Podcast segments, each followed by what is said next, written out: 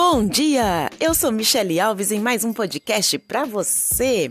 Este é para alegrar o seu dia com histórias infantis.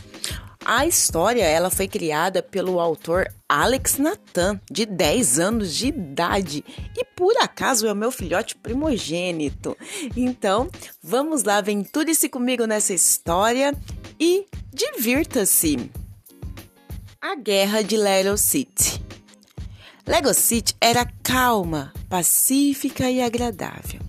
Mas um dia, um buraco negro apareceu, levando todos para outra dimensão a dimensão dos humanos.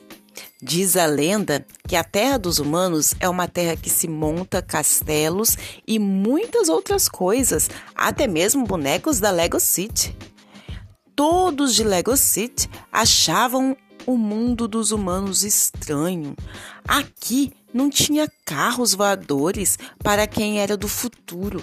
Não havia alienígenas para quem era do espaço e não havia dinossauros para quem era do passado. Mas, para alguns, tudo era normal. Todos os legos do nosso tempo, que achavam que tudo era do jeito certo, falaram que deveriam ficar, mas enquanto ficaram ali, por um, por, mas por enquanto ficaram ali por um tempo.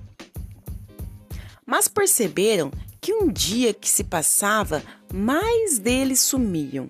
Então, eles ficaram irritados e começaram a atacar os humanos. Os humanos se defendiam dos bonecos de Lego City. Então, começou uma guerra. Algum tempo depois, os bonecos começaram a aparecer. E a guerra estava diminuindo por causa de alguns bonecos que pararam de lutar e outros não. Mas os humanos continuavam a guerra com firmeza. Quando todos os bonecos apareceram, todos de Lego City pararam de lutar, mas os humanos não queriam.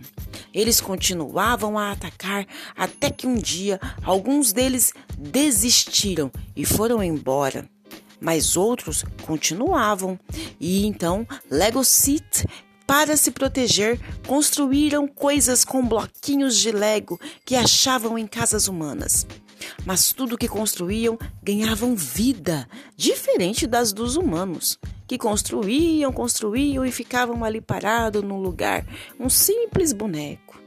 Então, Lego City começou a atacar novamente, fazendo com que os humanos desistissem. Depois de algum tempo, o buraco negro voltou e todos voltaram para seus tempos e dimensões, deixando a vida como deveria estar, cada um no seu quadrado. É isso aí, galera. Esse foi o nosso podcast de hoje. A história é muito bacana sobre Legos, mas também traz uma grande lição para nós. Cada um tem que cuidar daquilo que lhe pertence, não é mesmo? A gente não deve interferir na vida um do outro, achando que porque é diferente daquilo que você vive, está errado. Não é assim que funciona, galera. Cada um respeite ao outro. Não faz parte do seu mundo?